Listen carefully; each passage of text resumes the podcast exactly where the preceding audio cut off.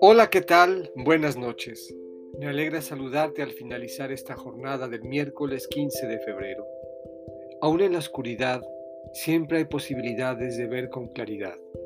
Escucharemos del evangelista Marcos un texto del capítulo 8, versículos 22 a 26.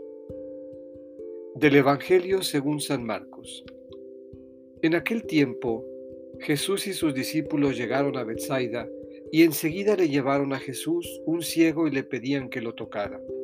Tomándolo de la mano, Jesús lo sacó del pueblo, le puso saliva en los ojos, le impuso las manos y le preguntó, ¿ves algo?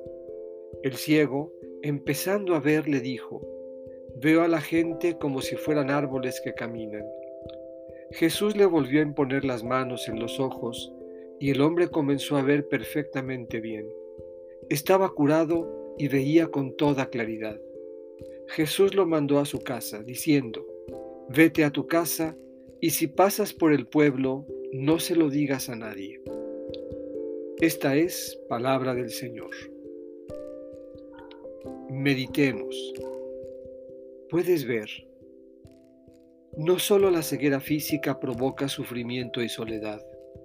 Hay una ceguera más profunda, la del interior, que aún viendo no permite al hombre ver con claridad y confunde lo que es con árboles y fantasías. En ambos casos necesitamos un milagro del Señor, que bien puede estar en nuestras manos, que guían, acompañan y orientan, hasta que el hermano pueda ver y volver a casa.